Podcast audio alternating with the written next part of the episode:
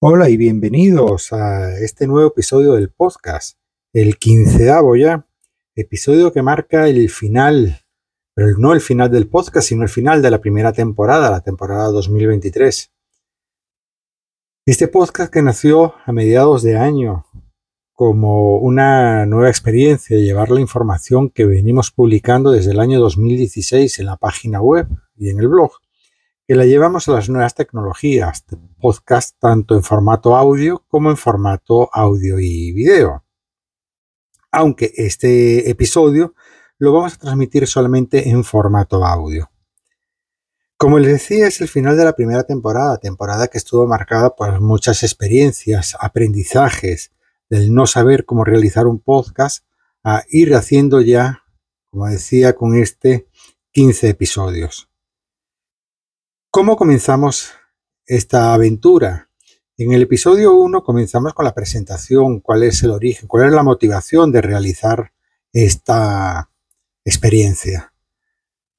Y no es ni más ni menos que el éxito que ha tenido en todos estos años, como les decía, la página web. En el segundo episodio hablábamos acerca de qué es esta rama conocida como mastología o xenología, que es el conocimiento y cuidado de la mama, tanto normal como patológica, no enfocándonos solamente a cáncer de mama, como mucha gente cree, sino muchas otras cosas.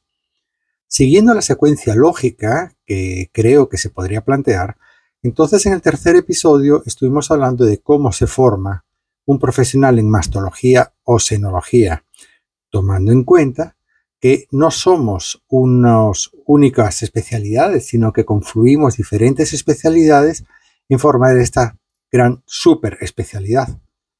En ese episodio hablábamos también de cuál era la diferencia entre una subespecialidad y una super especialidad, que es realmente lo que somos los especialistas en mastología o senología.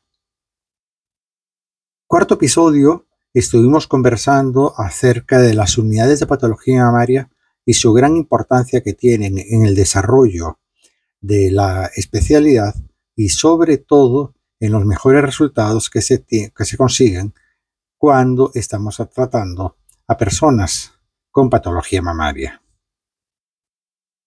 Y ya vino el quinto episodio donde nos metimos en el tema de las patologías, de las enfermedades. Comenzamos por el cáncer de mama, por ser eh, la patología dentro del área de la mastología que más impacto tiene desde el punto de vista social, desde el punto de vista asistencial, desde el punto de vista pues de calidad eh, de vida. En el sexto episodio hablábamos de los factores de riesgo para cáncer de mama. El sexto episodio lo dedicamos para los factores de riesgo no modificables, es decir, aquellos sobre los cuales debemos conocer pero que no podemos realizar en un principio mayor impacto. Y en el séptimo episodio sí hablamos de los factores de riesgo modificables, es decir, aquellos que nosotros sí podemos en un momento dado intervenir para poder disminuir el riesgo de sufrir la enfermedad. En el octavo episodio nos adentramos en el mundo del diagnóstico para el cáncer de mama. Cómo diagnosticamos la patología mamaria y cómo realizamos entonces el acercamiento para saber si una persona tiene cáncer mama y sobre todo conocer posteriormente su estadio. A eso dedicamos dos episodios, el octavo y el noveno. Ya en el décimo episodio empezamos a conversar sobre las generalidades del tratamiento del cáncer de mama. ¿Cuáles son los tres grandes pilares de tratamiento? Tratamiento médico, tratamiento quirúrgico, tratamiento radioterapéutico. El episodio onceavo coincidió con el inicio del mes de octubre y lanzamos nuestro acostumbrado mensaje del octubre rosa, haciendo reflexión sobre esta enfermedad, sobre la vorágine de información que tenemos en octubre y que posteriormente en otras épocas del año va disminuyendo, tomando un poco lamentablemente lo que sería la moda del octubre rosa y olvidándonos después de que la enfermedad o las enfermedades que podemos tener en la mama se ven a lo largo de los 365 días del año. El doceavo episodio lo dedicamos a conocer los mitos y realidades de la inteligencia artificial sobre la patología mamaria. Esto a raíz de una invitación que me hicieran para participar en unas jornadas que se realizaron en una clínica en el oriente de Venezuela. Llegamos entonces al decimotercer episodio y lo quise dedicar en base a unas inquietudes que me habían escrito varias personas acerca de qué medidas debemos seguir para tomar en cuenta antes de realizarnos nuestros controles eh, mastológicos. Enumeré cinco medidas que debemos cumplir o que deberíamos realizar antes de ir al control, para de esta manera garantizar que la calidad del control sea lo mayor posible. Y el catorceavo episodio se lo quise dedicar al artículo, al tema que más ha sido visitado en el blog de mastología HLF, que es las biopsias por aguja gruesa, también conocidas en algunos sitios como punciones por aguja gruesa.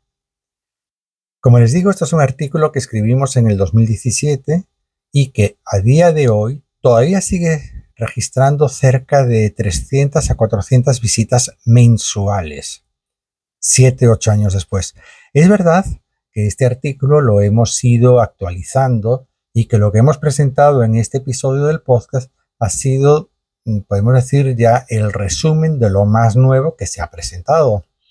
Pero sigue llamando la atención que sea un artículo tan visitado. Eso quiere decir que realmente no hay mucha información en red acerca de ese tema para público en general en palabras claras y concisas.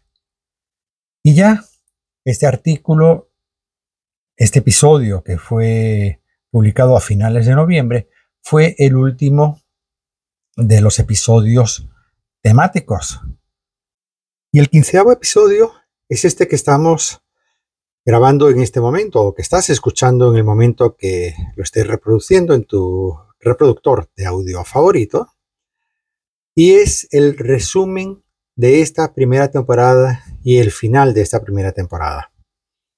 Regresaremos en el 2024 con una segunda temporada tratando temas de actualidad, tratando temas que no tengamos mucha información en redes y para esto cuento contigo que me estás escuchando para que me escribas bien en los comentarios en el reproductor de Spotify o bien a través del formulario de contacto en la página web mastologiahlf.com acerca de aquellos temas que te gustaría que tratáramos en el podcast. Sin más, entonces me despido hasta el año que viene, donde iniciaremos la segunda temporada.